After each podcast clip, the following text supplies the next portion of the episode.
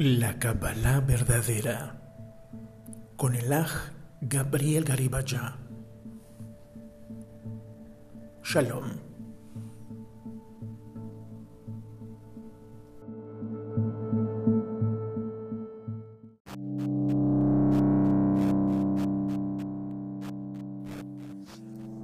Shalom, shalom. Toda rabá para todos nuestros amigos, para todos ustedes que nos hacen el favor de escuchar desde Estados Unidos, España, Colombia, Perú, Chile y de México. Muchas gracias. Sabemos que hay tantos canales y el que nos concedan su tiempo lo valoramos mucho, que somos un canal pues pequeñito. Les agradecemos mucho, pero es grande el que una persona nos escuche, porque estamos hablando de cosas maravillosas de tener un contacto con el creador del universo a través de la Torah, a través de todas las escrituras, el estudio del Mashiach, desde cómo lo ve el judaísmo, que es lo que más nos estamos enfocando, pero también cómo lo ven otras religiones y todo cubierto con el estudio de la Kabbalah. El estudio de la Kabbalah que si nos has seguido te has dado cuenta que es muy diferente a cómo se expone o se presenta en, otros canales. Esta es una forma que conecta la Kabbalah con la raíz que es la Torah. Son en realidad inseparables, no deben de separarse el estudio de la Torah con la Kabbalah porque el fin es conectarnos con el Creador. Y el conectarnos con el Creador significa cómo me llevo con mis semejantes, cómo puedo llevarme mejor con mi familia, con mi esposa, mi esposo, con mis hijos, con alguien en la calle, en el tránsito, en un embotellamiento de autos y en mi vida personal. Todo eso se conecta para poder alcanzar una elevación espiritual.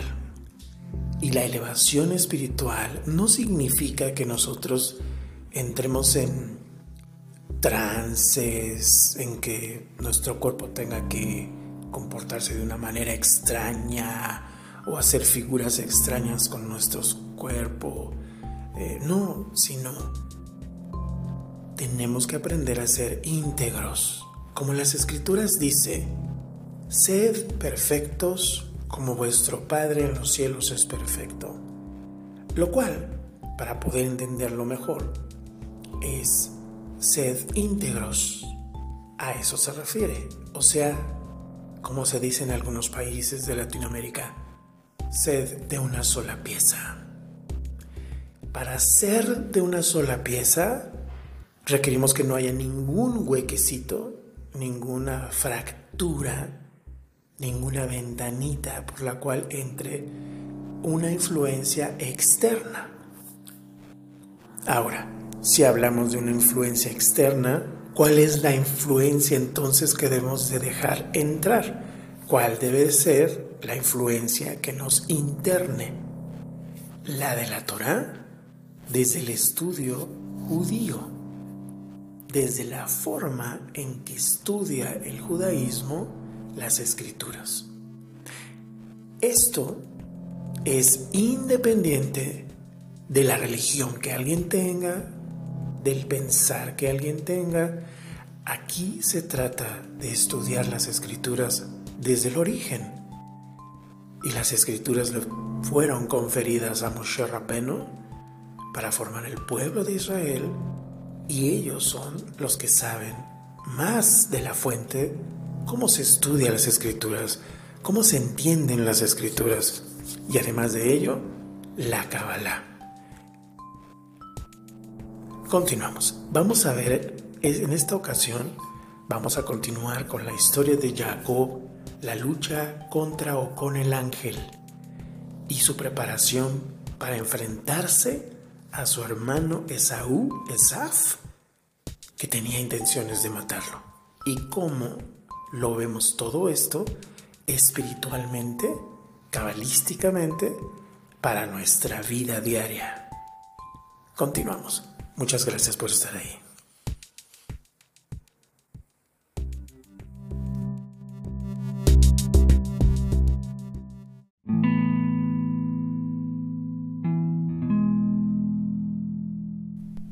En Génesis Bereshit 32:22 escrito está, y se levantó aquella noche y tomó sus dos mujeres y sus dos siervas y sus once hijos y pasó el vado de Jaboc. Los tomó pues e hizo pasar el arroyo a ellos y a todo lo que tenía. Y ahí se quedó Jacob solo y luchó con el varón hasta que rayaba el alba. Jacob deja a su familia y a su gente para él apartarse, estar solo y hacer lo que se le denomina hitbodedud. Platicar, orar, rezar, clamarle al Eterno. Porque se sentía en una tribulación muy grande, ya que al día siguiente se iba a enfrentar a Esaf no sabía qué, podría suceder. Jacob entonces se aleja de todo para poder hablar con el Eterno. Tenemos nosotros que acostumbrarnos poco a poco a tener un tiempo privado para hablar con el Eterno. Los sabios como el Rab Shalom Arush nos recomiendan que sea por lo menos media hora, pero lo ideal es una hora, mínimo una hora es lo ideal. Si no estamos acostumbrados, empecemos a hacerlo poco a poco. Dediquemos un tiempo para orar y empecemos con un minuto, luego cinco minutos, luego diez. Va a llegar un momento en que te vas a pasar un tiempo maravilloso hablándole al Abba de todas tus cosas. No nada más es pedir, sino hablarle de todas tus cosas, de lo bueno, de lo malo, de lo que te gustó, de lo que no te gustó del día, de lo que hiciste, de lo que no hiciste, todo, hablarle al Eterno. Jacob buscó ese momento. Necesitaba la ayuda del Eterno.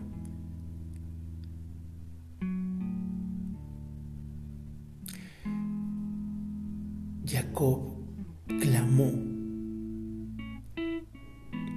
Es como cuando nosotros tenemos una gran prueba al día siguiente y decimos, ¿qué voy a hacer? Ayúdame, Padre ayúdame por favor, se entregó en las manos de Hashem. Hasta aquí no era nada más en sus fuerzas. Ahí empieza a entender Jacob que necesita el respaldo de Hashem. Jacob era poderoso, Jacob era inteligente, Jacob era fuerte. Fuerte físicamente y espiritualmente. Eso es lo que vamos a ver enseguida. Pero nada podría servir si no hubiese tenido el respaldo de Hashem, pasara lo que pasara. Continuamos.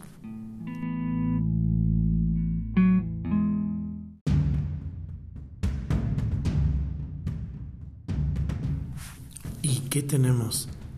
Que el Eterno le manda a un malaj, un varón, un malaj, un ángel en forma de un varón y comienza a luchar contra Jacob.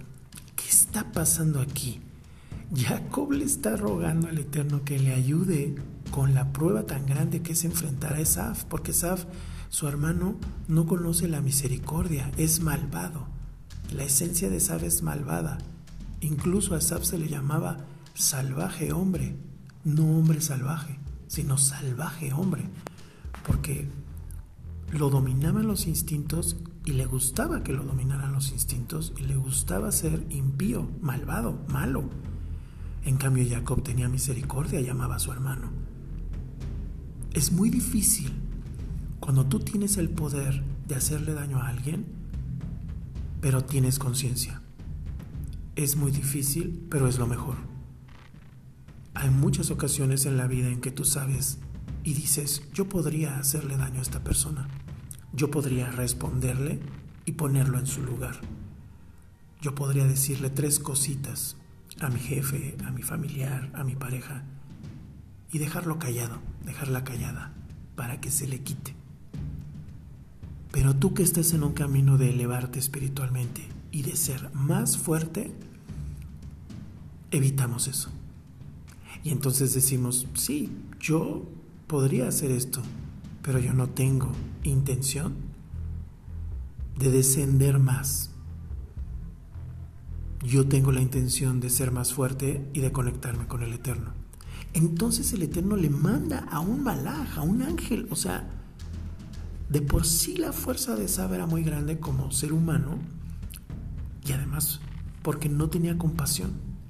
En el mundo, o a veces lo ves en las películas o series de televisión que se dice, en la guerra todo se vale. No es cierto.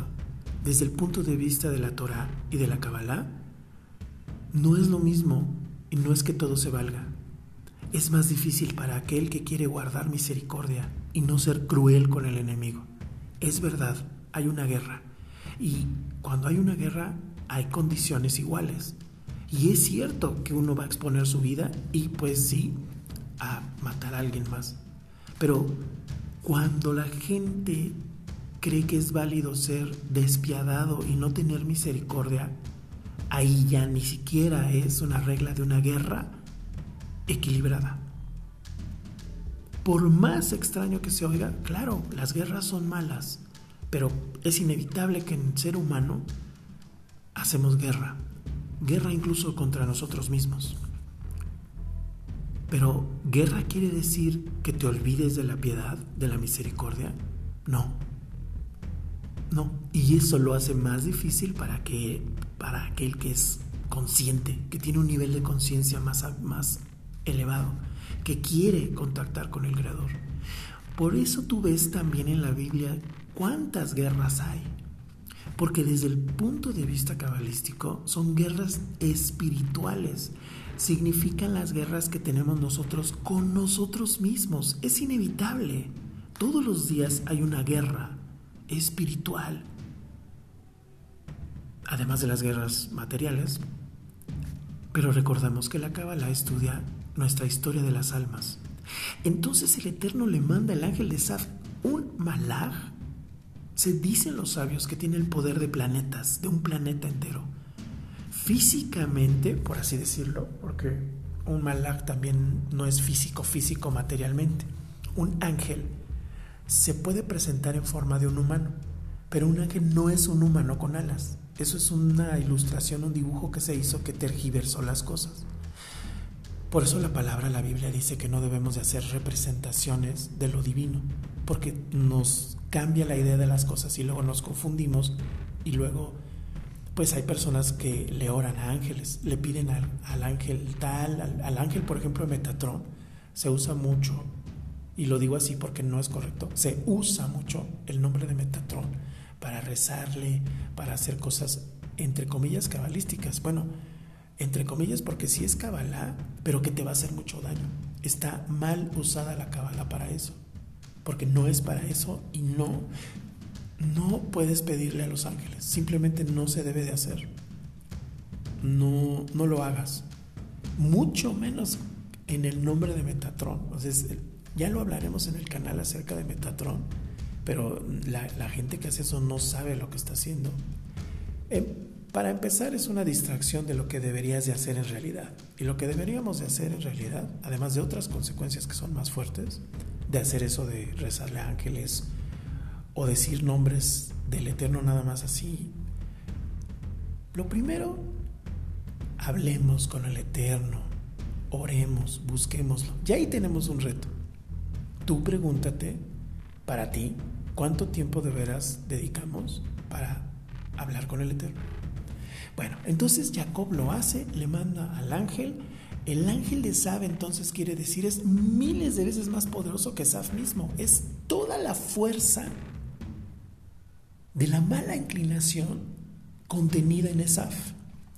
¿Y qué quiere decir? Que es la agresividad, los instintos, la ira, el coraje, el rencor, la envidia, todo lo que sentía Esaf como ser humano, bueno, multiplicado a la enésima potencia, se lo manda a Hashem, a Jacob. ¿Qué está pasando aquí?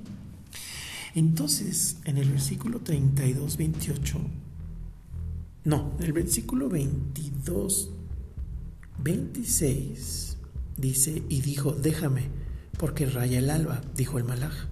Y Jacob le respondió, no te dejaré si no me bendices. Los sabios nos dicen que la lucha de Jacob más bien fue mental, fue espiritual, fue de inteligencia espiritual, de nuestra inteligencia. Recuerda que nuestra alma está localizada en el cerebro, no en otra parte de nuestro cuerpo. Entonces, él que estaba luchando, luchando contra el miedo, luchando contra el espanto que se estaba creciendo en él de que se iba a enfrentar a ¿Cuántas veces no nos ha sucedido eso? No, ya, ya esto ya no tiene remedio, esto ya, ya se acabó.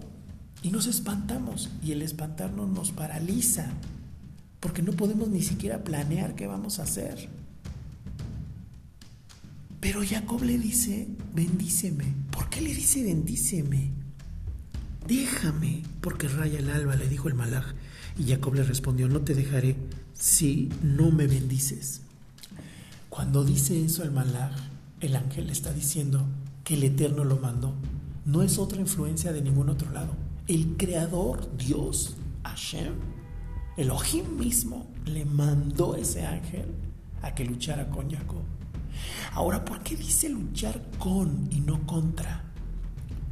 Porque así lo ve Jacob. Toda esa influencia de la mala inclinación era una mala inclinación que se detonó dentro de él de tener miedo. El miedo por su familia, miedo por su propia vida, miedo de matar a su hermano Asaf, porque Jacob no era un asesino, pero dijo, es que si me peleo y pasa eso me va a doler mucho. Eso es la consideración de un hombre cabal. Y dijo, pues si voy a tener que luchar, lo haré, pero, pero yo no quiero que pase, entonces eso te paraliza. Pero el Eterno le manda eso para que luche antes espiritualmente, antes luchar espiritualmente de una prueba, que es orando al Eterno, rogándole al Eterno. ¿Por qué le dice bendíceme si no, no te dejo? Porque bendecirlo significaba, esta mala inclinación yo ya la quiero terminar de dominar esta prueba a mí no me debe de vencer. Si yo la venzo mentalmente, de la manera inteligente en la Torah y apegándome al Creador, confiando en Él, que yo estoy en sus manos, que nada está en mi poder, que todo lo acepta o no el Creador, porque el Creador iba a decidir si ganaba Esab o ganaba Jacob. No lo deciden nuestras fuerzas. Gana tu parte buena o tu parte mala. Eso lo decide el Eterno, pero le debemos de pedir debemos demostrarle que queremos el lado bueno, que queremos las bendiciones. ¿Por qué hace eso el Creador? Porque si no, nunca lo, nunca lo buscamos. Nunca buscamos al Creador, nada más cuando hay problemas. Y lo debemos de hacer siempre, porque siempre va a haber pruebas. Entonces, la bendición era, quiero volver estas cosas que parecen maldición en bendición. Y eso lo sabemos cuando tú el miedo lo conviertes en ímpetu para luchar. Dices, en, los soldados de Estados Unidos, los Marines y en Israel te dicen, eh, sobre todo en Estados Unidos, ya más, más eh, secularmente, el miedo conviértelo en fuerza. El miedo conviértelo en energía para luchar contra el enemigo. No que huyas. El miedo te alerta. El miedo en ese sentido es bueno. Y entonces digo, ah, si tengo miedo, pues ahorita voy a, planear qué voy a hacer para que no me gane el miedo y lo vuelva yo energía, entusiasmo. Cualquier problema que tú estés pasando, ora, pídele, alaba. Y entonces después de orar, que desahogaste todo tu miedo, todas tus frustraciones, todos tus problemas, pero también alabaste al Eterno, lo bendices, le dices que lo amas, que Él es tu única fuerza, porque es la verdad. Entonces te levantas con ganas el Eterno te va a dar ganas y entonces te vas a poner a estudiar, te vas a poner a ver cómo resuelves eso, etcétera. El Eterno te va a ayudar. Entonces le dice, déjame, déjame porque raya el alba. ¿Por qué le dice, déjame? ¿Cómo, cómo Jacob pudo retener a un varón que era en realidad un malaj?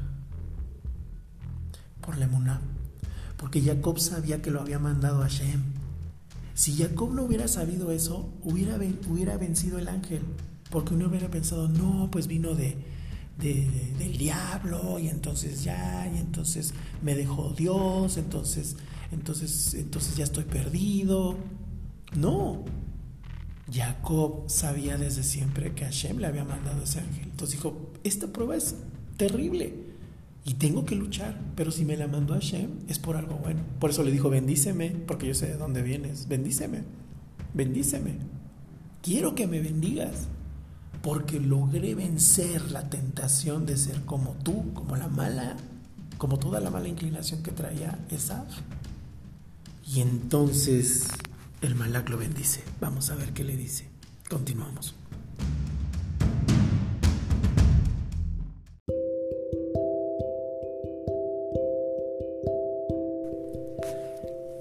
Entonces nos quedamos en que Jacob le dice, bendíceme, no te dejaré si no me bendices. Y el varón, estamos en Génesis, en Bereshit 32, 27. Bereshit Génesis 32, 27, el varón le dice, ¿cuál es tu nombre? Y le respondió, Jacob. Y el varón le dijo, no se dirá más tu nombre Jacob, sino Israel, porque has luchado con Hashem y con los hombres y has vencido. Fíjense, Israel viene de el que lucha con Dios, el que lucha con el Creador. También, curiosamente, significa el que lucha contra Él. El pueblo de Israel a veces pues no le hacía caso a Hashem, que es que nos pasa a todos, porque la Torah es para todos los seres humanos. Y el pueblo de Israel es todo aquel que decide adorar al Eterno. Eso viene de la palabra Yahudá. Yahudá, que es de donde viene el nombre de judío, quiere decir esta vez alabaré al Eterno. Por ende, desde la Kabbalah, todo aquel que decide encontrarse con el Eterno, servirle, vivir en un nivel más elevado espiritual, es aquel que decide alabar al Eterno al uno y único, conociendo la Torah y llevándola a cabo. Entonces, este Malak le dice, no se dirá más tu nombre Jacob, sino Israel. Israel también viene de una palabra que, quiere, que se dice Shir El y quiere decir alabar al Eterno. Y también Israel significa aquel que va de manera recta, en línea recta, derechito hacia el eterno. O sea, que no se va ni a izquierda ni a, derecha, ni a diestra ni a siniestra, sino que va a derecho. O sea, como las escrituras dicen, no veas tu alrededor, veme a mí. Tú no veas todo lo que pasa alrededor, no te distraigas, tú sígueme a mí. Eso dice el Creador, eso dice el Mashiach. Aquí también hay que decir que no le cambia el nombre. Jacob se va a seguir llamando Jacob, pero le agrega un nombre. El malaj que viene del Creador le dice ahora serás Israel. Y en muchas porciones de la Torah, cuando es una cuestión muy elevada, le llama Israel. Y cuando es una cosa que está rozando algo más humano, más terrenal le va a llamar Jacob en general. Dice el versículo 29. Entonces Jacob le preguntó y dijo, Declárame ahora tu nombre. Y el varón respondió, ¿por qué me preguntas mi nombre? Y lo bendijo ahí. Y llamó Jacob el nombre de aquel lugar Peniel, el rostro de Dios, porque dijo, vi a Dios cara a cara y fue librada mi alma. Fíjate, ¿cómo que ver a Dios cara a cara? Al Eterno no lo podemos ver. Pero es una manera de decir, esto vino de Hashem. Y Hashem viene con mucho poder.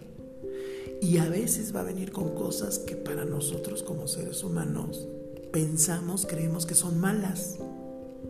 ¿Cómo me viene esto? ¿Por qué esta prueba? es malo, algo hice, el Eterno va a estar contra mí, ya no me quiere. No, tienes que saber que todas las cosas que nos pasan son porque nos busca el Eterno para vencer precisamente eso. Eso que te acongoja, eso que te vuelve a derribar, esa tentación que todavía no logras vencer, es un motivo de que te acerques más al Eterno, no de que te escapes de Él. No, es para que te acerques a Él, para que más y más tú ores, le pidas, líbrame Padre, ayúdame, quítame esta mala inclinación, quítame esta mala inclinación, dame muná, como dice Rabarush, dame muná, dame muná, hazme saber que tú estás conmigo, no nada más sentir, hazme saber porque cuando hay circunstancias que nosotros como humanos consideramos malas, pensamos, creemos que el Eterno nos dejó. Y no es cierto, el Eterno sigue ahí. Y eso es lo que hizo Jacob. Dijo, no, esto viene de Hashem. Vi a Hashem cara a cara. O sea, me puso una prueba en la que yo derramé mi corazón y le rogué por ayuda. Y entonces el Eterno me va a librar. Ahora, algo muy importante, querido amigo, querida amiga. Con esto, Jacob también tiene entendido una cosa. De alguna manera Jacob le dijo, si tú puedes librarme, si tú puedes retirar esta copa de mí, por favor hazlo. El Eterno no le quitó que se enfrentara, que se viera con Esaf. Él todavía no sabía qué iba a pasar. Todavía no sabía. Luchó con el malak de Esaf, luchó con su mala inclinación, que era ese miedo. Pero todavía no sabía, ah, no pasa nada, entonces ya ganamos, ya no hay problema. No. Jacob todavía hizo la estrategia de decir, voy a hacer dos grupos. Si Esaf me llegara a atacar, mando al otro grupo por este lado. Si me ataca por este lado, mando al otro grupo. Y si tengo que batirme, si tengo que pelear, si tengo que hacer guerra contra Esaú porque Esaú me ataca, entonces que así sea. Y si, y si he de morir, que muera, como dijo la reina Esther. Esto nos dice, queridos amigos, que nosotros debemos de aceptar la voluntad del Eterno sea cual sea cuando lo decimos en el Padre Nuestro, hágase tu voluntad en la tierra como en el cielo. Hágase tu voluntad. Y siempre que nos sale algo contrario a lo que queríamos, nos enojamos, nos entristecemos, nos frustramos. ¿Por qué? Porque pasó esto, si yo hice todo, si yo lo merezco, o si yo pedí, si yo recé, ¿por qué no me contestó? ¿Por qué no salvo a mi mamá? Entonces ya no creo en Dios. Eso es una forma de mucho desconocimiento del Eterno de muchísimo desconocimiento de la fe. Jacob nos enseña, Padre, yo te pido todo esto. Te, platico toda mi vida, todos los días. Estoy contigo. Al hacerlo, estás más cercano a Él y lo vas a aceptar en tu ser que si nada más le pedimos cuando hay un peligro y nada más 10 minutos. O cuando dices, oren por mí. No, acostúmbrate a tú orar. Sí, todos debemos de orar por todos, pero ora tú. Lo que te está pidiendo el Eterno es que ores tú, que tú, tú, tú le pides a Él, que tú te encierres y saques todo tu corazón. Y a veces a lo mejor no estás tan así, pero platiques con Él cuando te va bien, cuando te va mal, todo, todos los días. Habla con Él, platícale cómo te fue, practícalo y todos los días habla con Él. Te salió muy rica la comida, gracias a Hashem, gracias a Hashem, porque es la verdad. Gracias por estas sillas, gracias por este eh, aparato por el cual me comunico con mis amigos en el mundo. Gracias por la internet, gracias por los libros, gracias por mi trabajo, gracias por mi familia.